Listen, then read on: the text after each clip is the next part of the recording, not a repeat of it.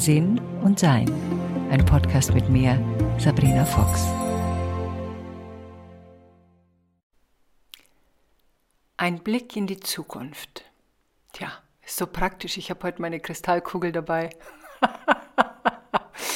ja, mal der Blick in die Zukunft. Das wäre schon schön, wenn wir den hätten. Ich meine, zu einem gewissen Grad haben wir den auch. Denn wir wissen eins nun wirklich ganz, ganz sicher, wir werden alle sterben. Und das Zweite, was ich eigentlich noch ganz sicher weiß, ist, dass ich auch noch ich bin ohne Körper. Und ich hoffe natürlich sehr, dass du das auch weißt oder zumindest eine Ahnung hast oder vielleicht hoffst.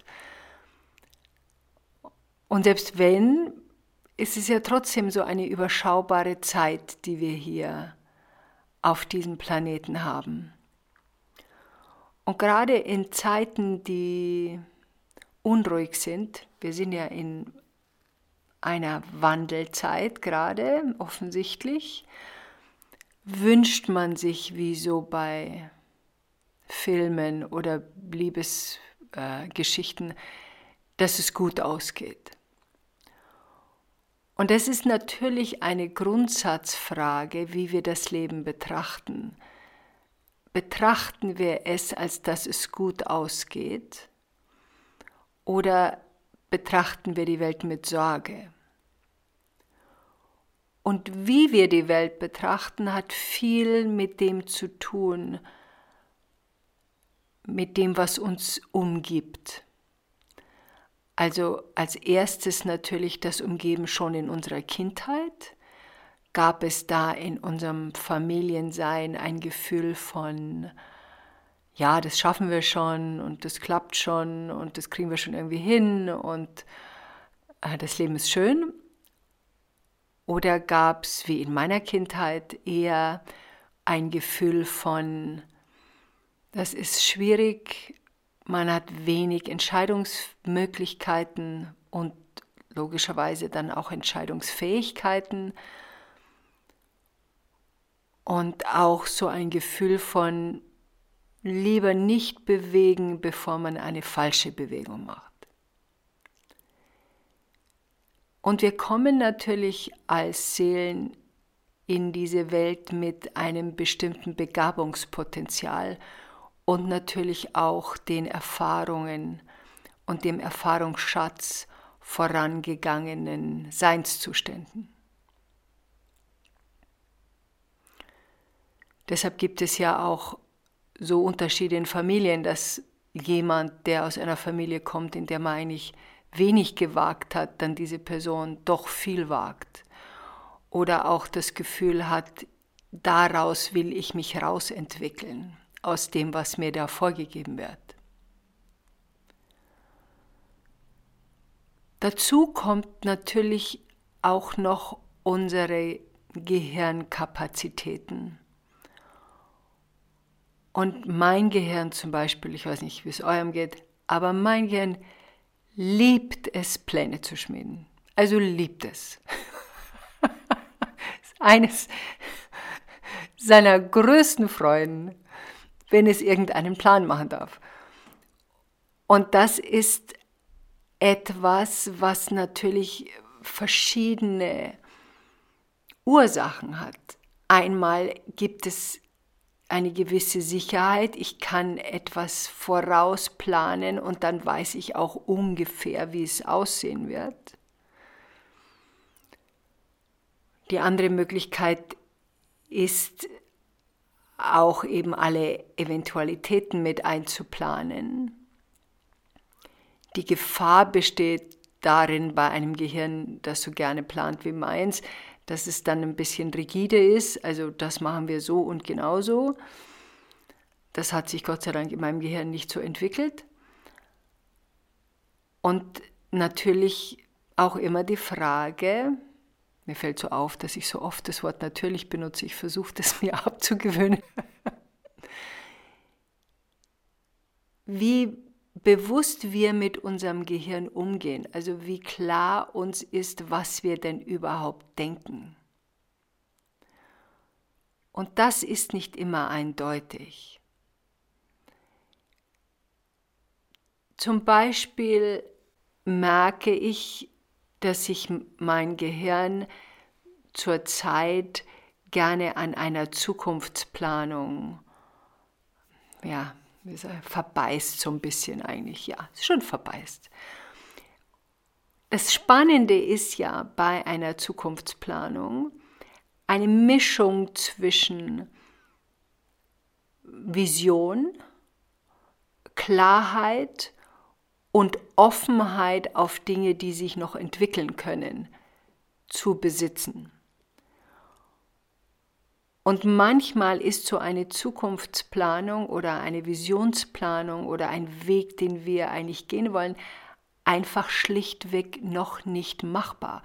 Und meistens hat es damit zu tun, dass die Zeit noch nicht reif ist. Also es gibt, vielleicht vergleichbar mit so einem Puzzle, also wenn ich von einem Puzzle erst einmal 10% der ähm, farblichen Fläche, der Bildfläche umgedreht habe, dann kann ich vielleicht ahnen, dass es ein bisschen was mit mehr zu tun hat, dieses Puzzle. Also davon abgesehen, dass ich nicht auf die Schachtel schaue, wo drauf steht, wie das Puzzle aussieht.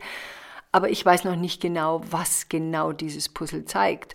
Und erst wenn ich mehrere von diesen kleinen Puzzleteilen umgedreht habe, erahne ich, wie sich das endgültige Bild zeigen kann und erst wenn ich es dann wirklich zusammengefügt habe, sehe ich, ah, so sieht es aus. Das ist für ein Gehirn, das gerne plant, nicht wirklich eine Freude, weil ein Gehirn, das gerne plant, möchte gerne genau wissen, wie das dann aussehen wird.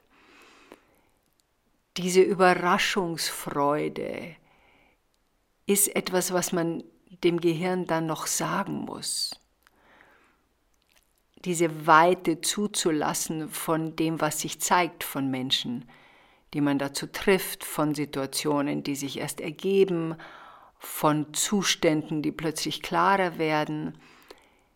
Das ist ja alles etwas, was nicht planbar ist. Gerade eben ist mein Gehirn in so einer Planphase, und in dem Moment, wo ich merke, dass nichts Neues hinzukommt, und das ist ein wirklich wichtiger Punkt, dieses drüber nachdenken ist ein wichtiger Faktor der kreativen Gestaltung. Bis man zu einem Punkt kommt, wo sich wiederholt und wiederholt und wiederholt und wiederholt und dann bin ich in einem Loop. Und wenn ich in einem Loop bin, dann muss ich das unterbrechen oder sagen wir so, müssen tue ich gar nichts, ich will es unterbrechen, weil es nutzlos ist für mich, sondern meine Gedankenwelt wird damit beschäftigt und nimmt mir auch, und das fällt mir in solchen Sachen immer auf, nimmt mir Lebenskraft. Also dieses andere Potenzial der Freude, der Leichtigkeit, verschwindet, wenn mein Gehirn übernimmt in der Planung. Und da habe ich vor Jahren ein sehr gutes System entwickelt, was super funktioniert. Das ist auch, glaube ich, in ein paar meiner Online-Kurse erwähne ich das auch, in den Büchern auch, ist, dass ich meinem Gehirn sage, dass wir jeden Tag einen bestimmten Zeitrahmen haben, in dem wir drüber nachdenken. Das ist jetzt bei mir 12 Uhr mittags. 12 Uhr mittags ist eine gute Zeit, die kann ich mir merken. Und wenn also mein Gehirn nachmittags um vier Mal wieder zum mten Mal über diese Problematik in einen Loop verfallen will, also über diese Zukunftsplanung in einen Loop verfallen will, dann sage ich meinem Gehirn, in dem Moment, wo ich es merke, und das merkt man relativ schnell, Moment, halt, 12 Uhr. Morgen 12 Uhr denken wir wieder nach.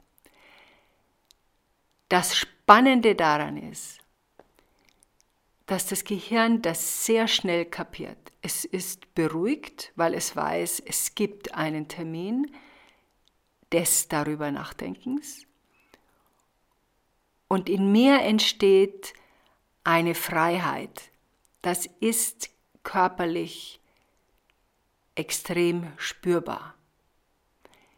Dieser Blick auf die Zukunft lässt nach, lässt mich auch da sein, wo ich hingehöre, nämlich in die Gegenwart, und gibt mir wieder die Kraft zurück, die ich gebraucht habe, um über meine Zukunft nachzudenken.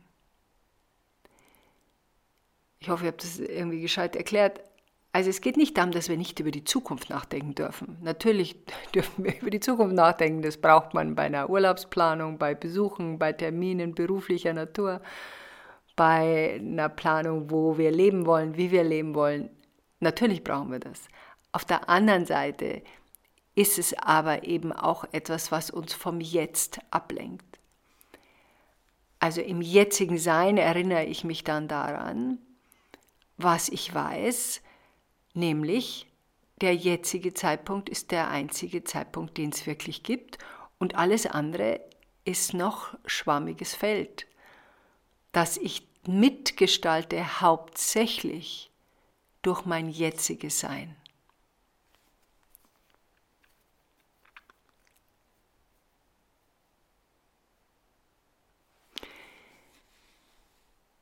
Der Wunsch die Zukunft zu wissen oder zu erforschen, hängt auch damit zusammen, wie a, neugierig wir sind darauf, was passiert. Und da ist wieder die Einteilung, bin ich neugierig drauf aus purem Interesse oder bin ich neugierig drauf, weil mir der Zeitpunkt jetzt, in dem ich lebe, so viel Schweres beschert. Und eines der Dinge, die wir uns in solchen Fällen immer wieder ja, ins Gedächtnis rufen können, ist, dass jede anstrengende Phase auch wieder ein Ende hat. Und wir sind ja hier in diesem Leben, in diesem Körper, um bestimmte Erlebnisse zu haben, die alle für unser Selbsterkenntnis und unser Wachstum da sind und dienen. Und dazu müssen wir natürlich auch was erleben. Weil ich weiß nicht, wie sich mein, meine Entwicklung verfeinert hat, wenn ich es nicht ausprobieren kann. Also wenn es eine Situation gibt in meinem Leben, die herausfordernd ist, und wenn ich heute mit dieser Situation anders umgehe, leichter umgehe als noch vor zehn Jahren, dann kann ich erkennen, dass ich was dazugelernt habe. Nämlich, ich gehe anders damit um. Also angenommen, wir haben früher, wenn wir Beziehungen beendet haben, sind wir schreiend davongelaufen, haben die andere Person beschimpft und haben unseren Freunden erzählt, was für ein Depp das denn war oder eine Idiotin das dann war, mit der wir zusammen waren und wollten mit dieser Person nichts mehr zu tun haben. Jetzt, wenn wir uns trennen, dann tun wir das anders. Wir verschwinden nicht plötzlich, sondern haben vorher schon drüber geredet, erklären uns, hören zu, versuchen zu schauen, ob es da noch Wege zu einer Veränderung geben kann. Und wenn nicht, dann trennen wir uns mit einem Ritual vielleicht sogar und es gelingt uns, diese Freundschaft zu behalten und diese Nähe auch zu behalten. Also daran erkennen wir, was für enorme Schritte wir da gemacht haben. Oder nochmal ein Beispiel aus Beziehungen. Wir haben festgestellt, dass wir uns früher immer in einen bestimmten Typ Mensch verliebt haben, der uns nicht gut getan hat und wir jetzt feststellen, nö, dich dann doch eher nicht, dich kenne ich schon in Blau, Grün und Orange und dann erkennen wir auch da, wow, ich habe was dazugelernt, ich muss nicht mehr durch diese ganzen dramatischen Momente gehen, ich richte es jetzt schon vorher. Das sind ja, ja diese Begeisterung, die wir dann auch haben können für das, was wir in unserem Bewusstsein schon erschaffen haben. Und es ist auch schön, wenn man sich da selber loben kann und sich daran erfreut. Bah, guck mal, was ich jetzt da schon alles anders mache als früher und mein Leben auch leichter gestalten kann.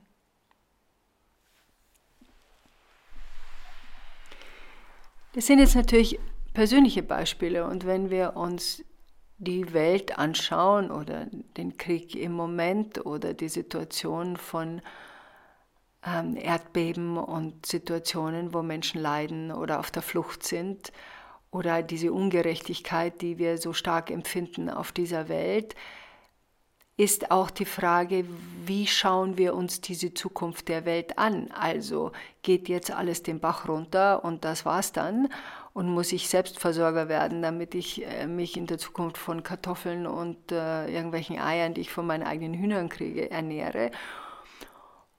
Oder vertraue ich darauf, beziehungsweise wirke mit, dass wir ein intelligentes Universum sind, das auf Entwicklung angelegt ist und dass es bei Veränderungsprozessen es immer auch schmerzhafte Prozesse gibt, um uns klar zu werden, was geändert werden muss, müssen Dinge aus diesem schwammigen Feld ins Bewusstsein kommen. Und das äh, erleben wir immer und immer wieder. Und da gilt es auch zu schauen, was haben wir in unserem Umfeld als Beeinflussung oder woher bekommen wir unsere Informationen oder ähm, wird mir das Nachrichtenschauen zu viel jeden Tag. Das heißt nicht, dass wir die Augen vor etwas verschließen, sondern eher, dass wir natürlich, hm, da ist schon wieder mein natürlich, eine Balance erschaffen wollen zwischen Mitgefühl, aber eben nicht Mitleiden, weil Mitleiden bringt gar nichts. Da leiden dann zwei Leute statt einer, aber Mitgefühl hilft uns hineinzuversetzen, was jemand macht und was jemand durchmacht und unsere Unterstützung anbieten, soweit es uns eben gerade möglich ist.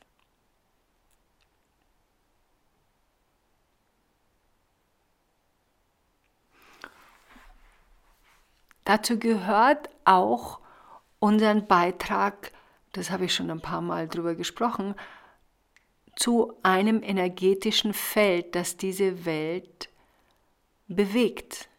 Was gebe ich da rein in dieses energetische Feld? Sorgen, Sorgen, Sorgen, Sorgen? Oder gebe ich in dieses energetische Feld Unterstützung, Hoffnung, Freude, ein Lachen, ein Miteinander, eine Selbstwertschätzung und damit auch eine Wertschätzung anderer, ein natürlicher Umgang mit dem, was uns da so umgibt, das ist schon sehr wichtig weil viel Information, das finde ich halt immer so schade, dass die Nachrichtenwelt sehr fokussiert ist auf Dinge, die nicht funktionieren. Und ich bewusst mir Informationen suche von Dingen, die funktionieren. Und da immer die guten Nachrichten auszusehen, weil es eigentlich in der Balance so sein müsste, dass eine Zeitung uns nicht zu 90 Prozent von den Sachen erzählt, die nicht funktionieren, weil natürlich die Schlagzeilen sehr viel dramatischer sind, als wenn ich Schlagzeilen habe, wo es heißt, wie schön, das Analphabetentum geht zurück. Manche Zeitungen machen das so einmal im Jahr, gibt es da nur gute Nachrichten, das ist natürlich viel zu wenig. Sondern an den guten Nachrichten erkennen wir, wie gemeinschaftlich die Welt vorangeht. Und das wird sie auch tun. Ich habe vor kurzem gelesen, es gibt ja viele Länder, die sich so Wasserreservoirs ähm, oder Wasserquellen teilen. Und da gibt es so gut wie keine Probleme damit. Das muss man sich mal vorstellen. Das sind zum Teil bekrieg, sich bekriegende Länder oder sich nicht in Wohlwollen Länder, die sich gegenüberstehen, aber die immer verstehen, dass diese Wasserquelle eben von beiden Seiten ehrenhaft und anständig und ausbalanciert genutzt werden muss. Das ist doch toll. Und sowas gibt es eben auch viel, weil wir sehen ja in unserem eigenen Umfeld, also ich sehe nur nette Leute in meinem eigenen Umfeld und in meinem Ort, wo ich lebe, sehr hilfsbereit, sehr freundlich. Also da, wo ich lebe, grüßen sogar Teenager. Und da erfreue ich mich daran, dass ich sehe die Menschheit und unsere Zukunft eben auch gemeinschaftlicher.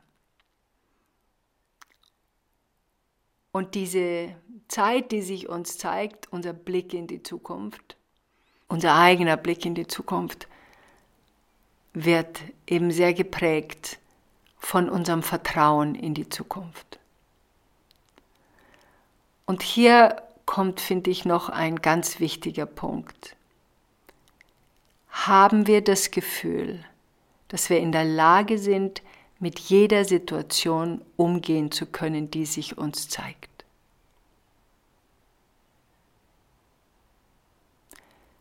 Bin ich in der Lage zu wissen, was zu tun ist, wenn es mir mal nicht so gut geht? Bin ich in der Lage, nach Hilfe zu fragen? Bin ich in der Lage, mich irgendwo in irgendwelche Arme verkriechen zu können, weil ich sage, jetzt brauche ich gerade mal Trost oder eine Umarmung oder kannst du das bitte mal für mich machen? Also dieses, dieses Bewusstsein, und das waren jetzt natürlich Beispiele, wo wir Unterstützung anderer brauchen, aber trotzdem braucht es ja dieses Bewusstsein, ich komme das muss ich ja nicht alleine tun, aber ich komme mit Sachen in meinem Leben zurecht. Und wenn wir rückblicken, auf unsere Vergangenheit schauen, haben wir gesehen, was, mit was wir alle schon zurechtgekommen sind. Wir sind zurechtgekommen mit Betrug, zurechtgekommen mit Leuten, die uns ausgenutzt haben. Wir sind zurechtgekommen mit einer Kindheit, die jetzt nicht so toll war. Zurechtgekommen mit unserer ersten Kündigung. Zurechtgekommen mit durchgeweinten Nächten, wo wir überhaupt nicht mehr wussten, wo es eigentlich lang gehen soll. Wir sind zurechtgekommen mit unserer Teenagerzeit. Allein das verdient schon eine Goldmedaille. Wir haben schon viel erschaffen und das wird manchmal nicht richtig anerkannt, als dass wir erspürt haben, hier ist ein Weg, der ist anstrengend, ja, ich finde meinen Weg da irgendwie durch. Da hilft mir die Intuition, da hilft mir mein Körpergefühl, da hilft mir meine Umgebung, da hilft mir, was ich gelernt habe, was ich über mich weiß, was ich noch lernen werde über mich, wenn ich da durch bin. Und das alles kombiniert gibt einem das Gefühl, ja, die Zukunft kann kommen. Aber jetzt bleibe ich erstmal in meinem Jetzt. Enjoy life.